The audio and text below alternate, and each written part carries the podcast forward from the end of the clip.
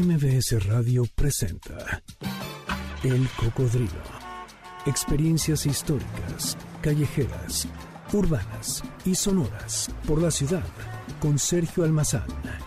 Súbete en El Cocodrilo. Aquí arrancamos.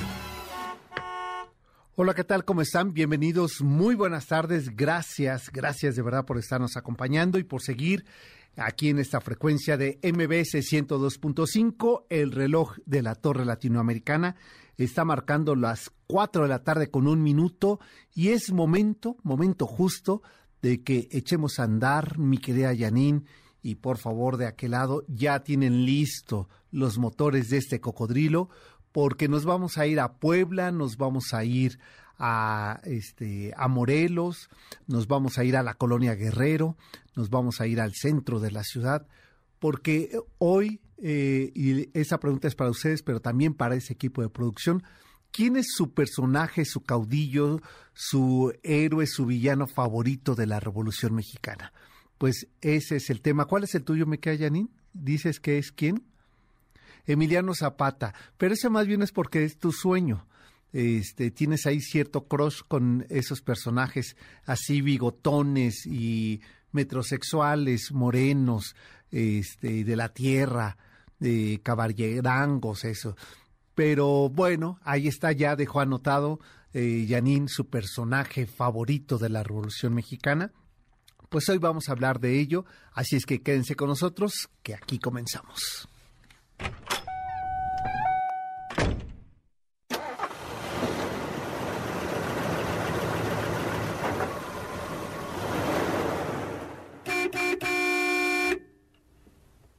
La Revolución Mexicana ofrece quizá uno de los ejemplos fehacientes de un suceso histórico lleno de mitos y convertido en forma de conciencia social. La versión popular y popularizada de la contienda la presentan como un hecho fundacional a partir del cual se inició la historia moderna. Se crean las instituciones sociales y se define una cultura política. Al mitificar la narración de la historia, sus actores, eh, fueron convertidos en héroes e incorporados al panteón de lo sagrado. Héroes, caudillos, traidores, adelitas, ingenuos, ideólogos, el pueblo completo reunido ahí en una gesta revolucionaria. Concepto de revolución mexicana incluye una serie de hechos con versiones diversas que pueden y son manipuladas por los actores políticos a lo largo del siglo XX, incluso podríamos decir que en este siglo XXI. La Revolución Mexicana representa un ámbito privilegiado de atención para múltiples y muy diversos ejecutantes revolucionarios, para científicos, artistas, cineastas. Cada intérprete creó su versión cargada, cargando la tinta sobre el aspecto de la interesaba o que le eh, era útil como relevante de mencionar. Cada uno utiliza sus categorías de análisis, su sistema interpretativo o representativo o pone en juego sus intereses sociales o personales. Cada quien tenemos un héroe, un villano, un caudillo de la revolución al cual nos referimos. Hay una revolución mexicana, la del texto, donde se confrontan las posiciones y se revisan los hechos, y otra, la revolución oficial, repleta de actos heroicos, de, eh, de traiciones, de caudillos, de personajes que son ídolos de la patria, héroes de la revolución, y habría que sumar eh, esa otra revolución, la revolución oficial cultural, la que quedó en el muralismo hace 100 años plasmada, con ese idílico de lo que era ser indígena, de lo que era el movimiento armado y de lo que eran sus héroes y sus caudillos.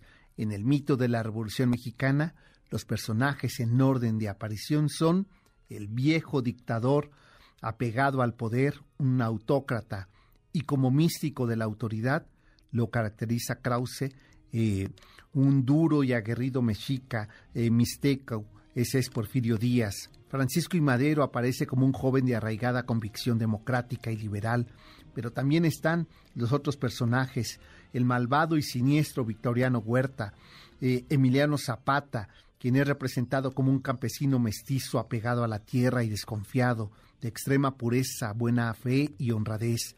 Francisco Villa aparece como un ser primitivo, insubordinado y anárquico, levantisco, rudo, ignorante, desconfiado y astuto, un guerrero intuitivo, violento, impulsivo.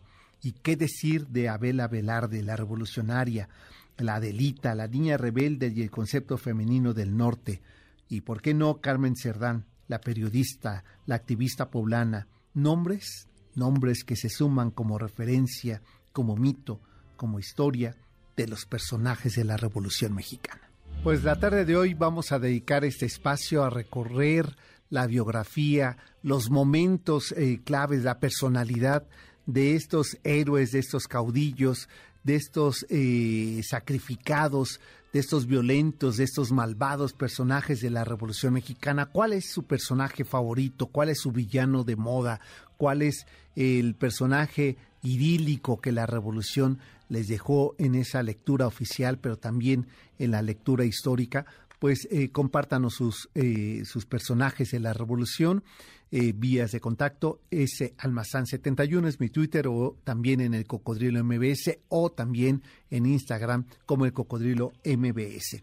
Y bueno, mi querida Janine, este recorrido por los personajes de la Revolución Mexicana no estaría completo si esta tarde no eh, limpiamos los acetatos, estos LPs y sencillos que hoy nos trajo eh, Janine y que yo alimenté eh, algunos hasta con corazoncitos y dedicatoria, eh, y es, nos vamos a ir hasta Chihuahua, exactamente a la ciudad de Camargo, y exactamente ahí donde está la voz de esta mujer.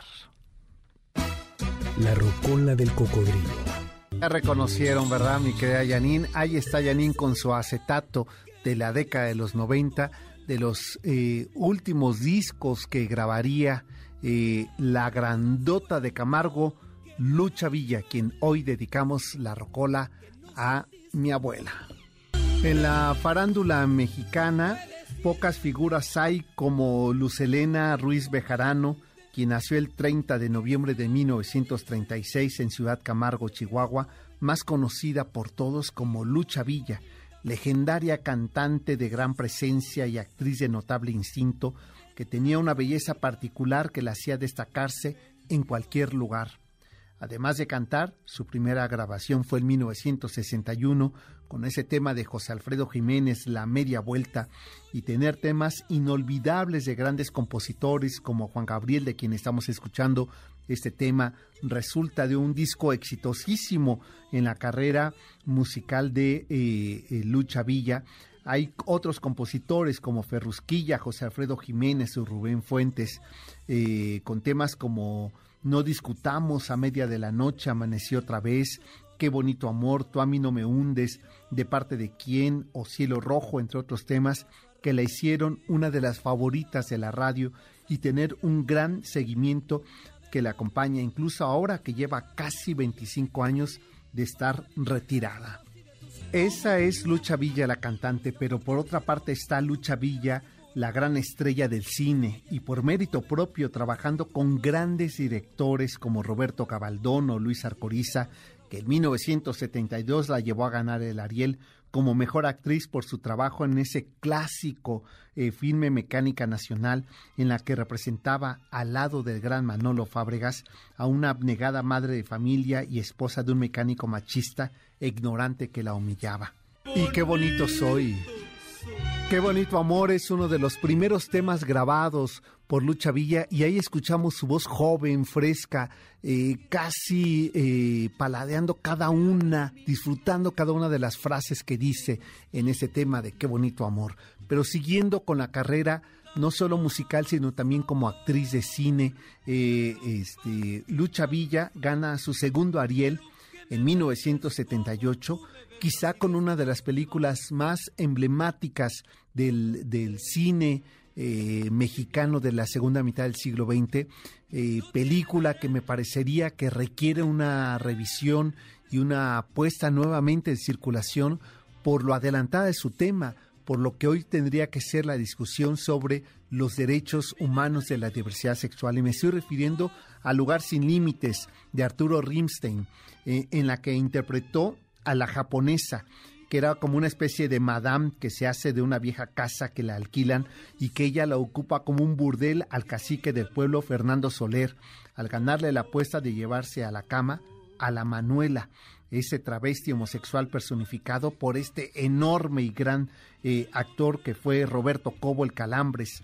Ambos, tanto Lucha Villa como Roberto Cobo, son quizá las mejores actuaciones de su vida, pero también quizá de las mejores actuaciones que tenemos registradas en el cine eh, mexicano de la segunda mitad del siglo XX. Y me parece que otra de las grandes escenas que quedan registradas y que de, ese mismo tamaño e importancia es la que encabeza eh, Tintán eh, este, con, eh, con Vitola. este, en Calabacitas Tiernas, donde hacen esta escena que, que bailan, estas dos escenas son emblemáticas del cine mexicano y si ustedes no han visto El lugar sin límites, eh, googleenla porque está en todas las plataformas y van a ver el gran trabajo de Lucha Villa con una excelente dirección de Arturo Rimstein para eh, interpretar a este personaje, la japonesa. Encuentro Inesperado, otra de las cintas eh, que junto con, eh, con María Rojo hacen este personaje que interpreta una diva de la canción que es cuestionada por su mucama, eh, que es María Rojo y que puede o no ser una hija ilegítima. Y ese mismo año se estrena la aclamada Lolo de Francisco Atié, donde encarna a la miserable pepenadora Doña Rosario, un personaje que no tenía nada que ver con su glamour personal, ganándose así el premio de la Asociación de Cronistas de Espectáculos de Nueva York como mejor actriz de reparto. Eh, pero la tragedia llegó en aquel verano de 1997, cuando la carrera deslumbrante de lucha alcanzó un abrupto final provocado por una intervención cosmética que terminó en un eh, coma que duró dos semanas y que le dejó secuelas irreversibles que la mantienen alejada de los escenarios. Lucha Villa continuó con su vida, pero ya retirada eh, y a todo lujo en San Luis Potosí en compañía de su familia, ya entrado en contacto esporádica y brevemente con algunos medios de comunicación. Recientemente su equipo compartió una foto en Instagram en la que se ve a, Lucha Villa sonriente en una silla de ruedas junto a una de sus amigas más cercanas. Este próximo 30 de noviembre, Lucha Villa cumple 86 años de edad y la celebramos con su voz, con sus canciones, que son ya parte de la memoria musical de México. Feliz cumpleaños a Lucha Villa y eso no lo discutimos. El cocodrilo regresa después de esta pausa. No te despegues. MBS 102.5. Ya estamos de regreso. Sigamos recorriendo la ciudad en el cocodrilo con Sergio Almazán, aquí en MBS 102.5. El concepto de la Revolución Mexicana incluye una serie de hechos, de versiones diversas que pueden y son manipuladas por los actores políticos. Los relatos, la alusión a los sucesos tienen eficacia simbólica al ser reconocidos como pertenecientes a un orden superior, mientras que por su vinculación con lo trascendente inciden sobre ese consentimiento de los gobernados. La Revolución Mexicana representa un ámbito privilegiado de atención para múltiples y diversas ejecutantes revolucionarios, para científicos, para artistas, para cineastas. Cada uno interpretó, hizo su versión de lo que había sido ese, el primer gran movimiento civil armado del siglo XX, la Revolución Mexicana. Cada uno de los que interpretaron este suceso histórico lo utilizan dependiendo sus categorías de análisis, su sistema interpretativo o su eh, filias y fobias alrededor de personajes que son parte de esto que llamamos movimiento armado del siglo XX, Revolución Mexicana. Hay una Revolución Mexicana, la del texto, donde se confrontan las posiciones y se revisan los hechos, pero también hay otra, la de la conciencia colectiva ajena a la polémica o la búsqueda de la verdad. Una revolución mexicana fijada en la memoria en forma de anécdotas con personajes que suprimen hechos, los simplifica, los refigura y brinda una versión inexacta, pero no exenta de coherencia, entendida y reproducida de generación en generación, pero sobre todo alimentado por los símbolos gráficos y escénicos de sus héroes, de sus caudillos, de sus buenos y malos que hacen posible que hoy tengamos una revolución mexicana hecha también de retazos de nuestra memoria colectiva, de nuestras filias, de nuestras fobias, pero también de sucesos y personajes que quedan para la historia, no solamente allí en el papel ni en los muros de las instituciones, sino que hoy nos dicen quiénes somos, qué es lo que ellos hicieron y que se quedó como deuda pendiente. Y efectivamente comenzamos con este chaparrito norteño, gran ideólogo, que le dio justamente a nuestro país en aquel 1910 el leitmotiv para generar una ruptura a un sistema autoritario que era el de Porfirio Díaz. Así es que hablar de Francisco y Madero inmediatamente nos salta a la vista Porfirio Díaz. Sin uno no se entiende el otro y no se entiende el inicio de la Revolución Mexicana. Porfirio Díaz y Francisco y Madero integran el primer binomio. Ambos pertenecen a la clase supraordinante. Porfirio Díaz, de origen mestizo, pareciera llegar a su posición por su propio esfuerzo, mientras Madero proviene de una familia rica por herencia. En realidad la familia de Porfirio Díaz pertenece a la élite oaxaqueña, propietaria del único mesón de la ciudad, y sí estudió en el seminario y posteriormente leyes en el Instituto Literario, eh, que fue la influencia del arzobispado de Oaxaca, su tío. Su carrera militar y política de Díaz lo fue ascendiendo de posición social y su segundo matrimonio lo blanqueó. Logró un hermoseamiento de su imagen personal. Carmelita lo pulió hasta lo blanqueó, dice Krause. Y para eso se necesitaba justamente a Francisco y Madero, para echar fuera, después de 30 años ininterrumpidos en el poder, a Porfirio Díaz. El caso de Francisco y Madero se trata de cuatro generaciones de ricos y una de las cinco fortunas más grandes del país.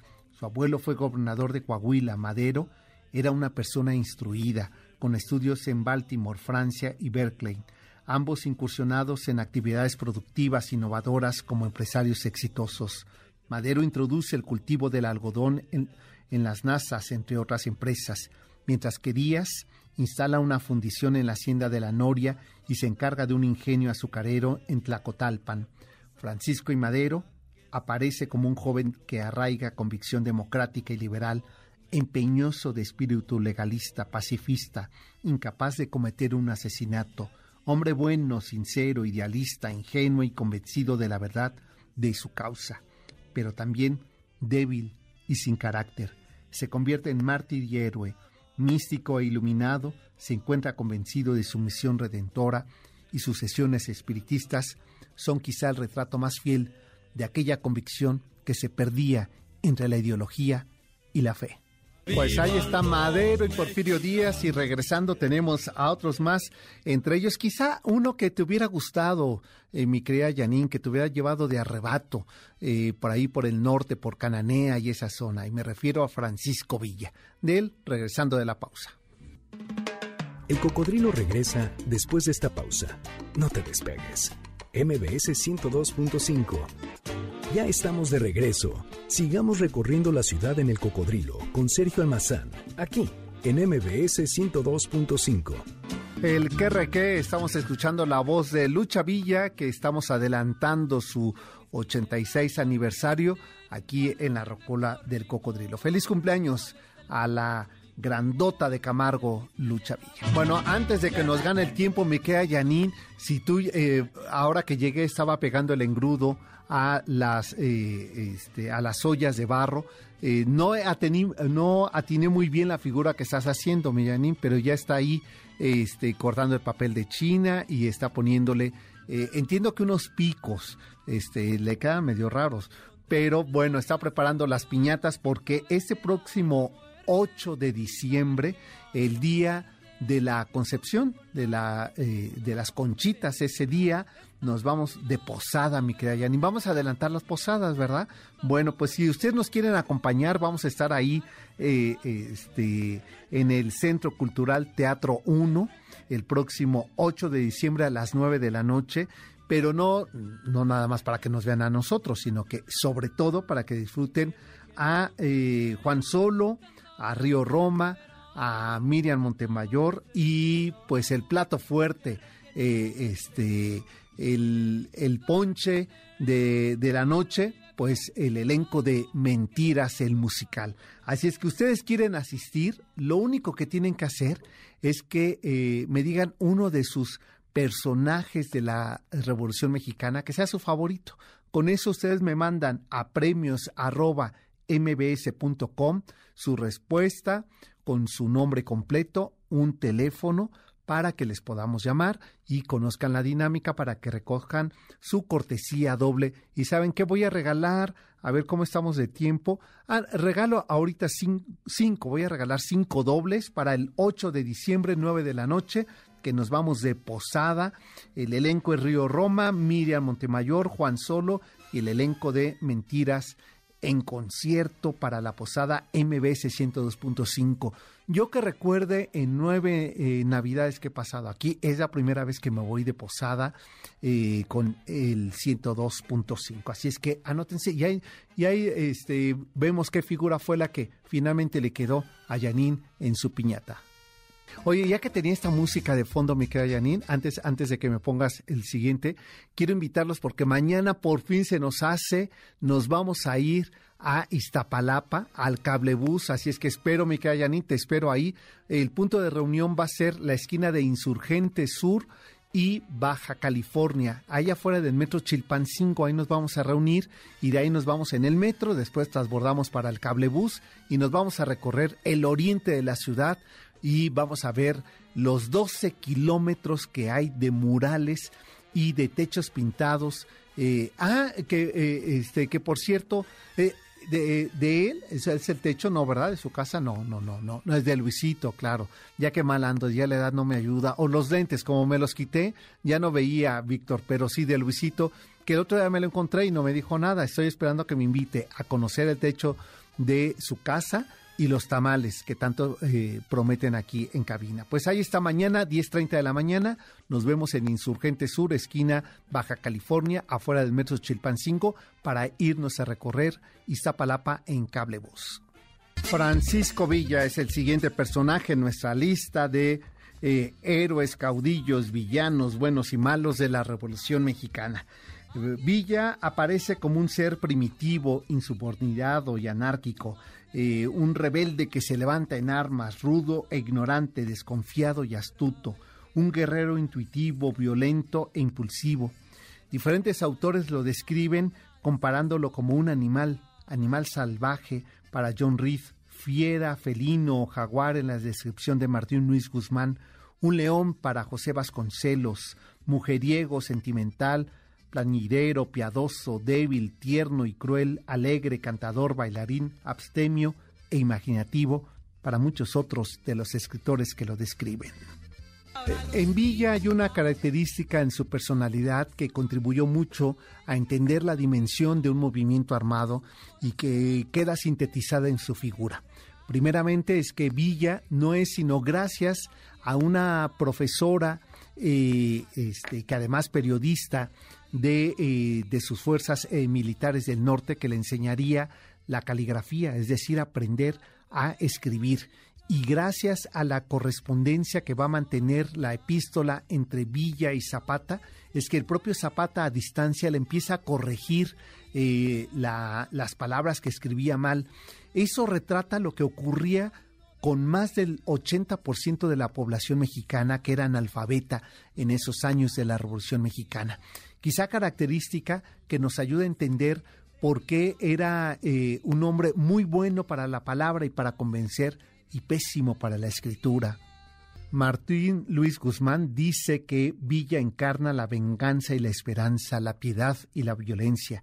Es un actor que representa un papel para las cámaras. Recuerden que es el propio eh, eh, Villa, el actor principal de aquel filme de Vámonos con Pancho Villa, eh, símbolo demoníaco de rasgos inmortales, de un mito divino. Recuerden que todavía, incluso en la propia eh, biografía que escribiría Taibo II sobre Villa, está la gran pregunta, ¿dónde está, dónde quedaron los restos de Pancho Villa? ¿Es verdad que fue asesinado de esa manera? ¿Es verdad que, que logró fugarse eh, para el norte?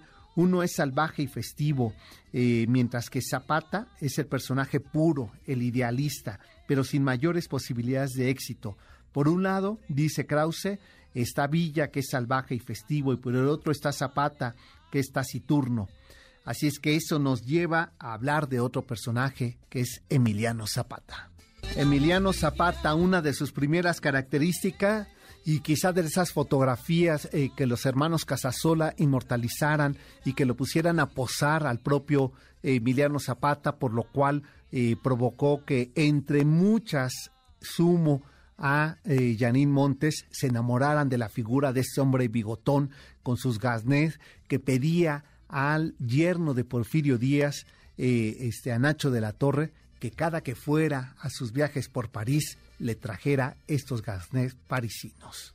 Emiliano Zapata encarna ese movimiento de revolucionario del centro, de estos caballerangos, pero también de estos eh, hacendados que eh, tenían una fuerte conciencia social sobre la desigualdad que el porfiriato había traído entre el campo y la ciudad. Es representado como un campesino mestizo apegado a la tierra y desconfiado, de extrema pureza, buena fe y honradez. Constituye, en su momento, un verdadero mito viviente, charro independiente, insumiso, travieso, enamorado. Se le atribuyeron no menos de veinte mujeres. Zapata profesa una verdadera fobia eh, que le obsesiona a la traición y a la repugnancia ante el poder. Es místico y taciturno. Convierte a Tlalcitapan la comunidad desde donde ejerce su autoridad en la capital moral de la revolución se llama Emiliano Zapata. Pues hasta Morelos va este tema, recordando al gran Emiliano Zapata. Vámonos a la pausa, mi querida Yanin, y volvemos. Esto es el cocodrilo. El cocodrilo regresa después de esta pausa. No te despegues. MBS 102.5. Ya estamos de regreso. Sigamos recorriendo la ciudad en el cocodrilo con Sergio Almazán, aquí en MBS 102.5. El golpe traidor es el tema que estamos escuchando en la voz de Lucha Villa nos hemos adelantado solo unos días para celebrar su cumpleaños número 86. Feliz cumpleaños a Lucha Villa con el golpe traidor. Gracias a esta generosidad de Janine Montes que está muy entusiasmada pegue y pegue en grudo y papel periódico a su olla de barro para la posada de MBS, pues me ha dado cinco pases dobles más para que ustedes se vayan este próximo 8 de diciembre a las 9 de la noche a nuestra posada. Posada MBS en el Centro Cultural Teatro 1, el elenco Río Roma, eh, Miriam Montemayor, Juan Solo y el elenco de Mentiras. Así es que ustedes quieren asistir, solamente mándenos a premios.mbs.com el nombre de su héroe, de su villano, de su bueno y malo, de su personaje de la Revolución Mexicana. Envíenos eh, la respuesta a premios.mbs.com con su nombre completo, su teléfono y se podrán en contacto con ustedes para decirles la dinámica y que el próximo 8 de diciembre a las 9 de la noche nos encontremos en el Centro Cultural Teatro número 1 para la posada MBS 102.5. Así es que ya lo saben, que aparten ahí en su agenda el 8 de diciembre nuestra posada. Y siguiendo con los personajes de la Revolución Mexicana, eh, tengo aquí eh, marcado y sé que voy a empezar a hacer ahí un ruido espantoso porque me voy a saltar a Venustiano Carranza Millanín porque sabes qué, me voy a ir con un personaje que lo tenemos olvidado que es Amelio Robles. Amelio Robles que se enfila en la lucha de Emiliano Zapata y que toma sus carabinas 30-30 conforma su ejército, se acercó como Amelia Robles al ejército zapatista y Emiliano Zapata le dijo que esta no era una lucha de mujeres, así es que, que le pedía pues que, eh, que aceptaba su buena voluntad para participar en el movimiento revolucionario, pero que no era posible porque esta lucha era de hombres. Al poco tiempo después regresaría Amelio Robles, un personaje que tuvo una doble revolución, la revolución mexicana entre sus eh, ideales, pero también la revolución sexual entre sus convicciones.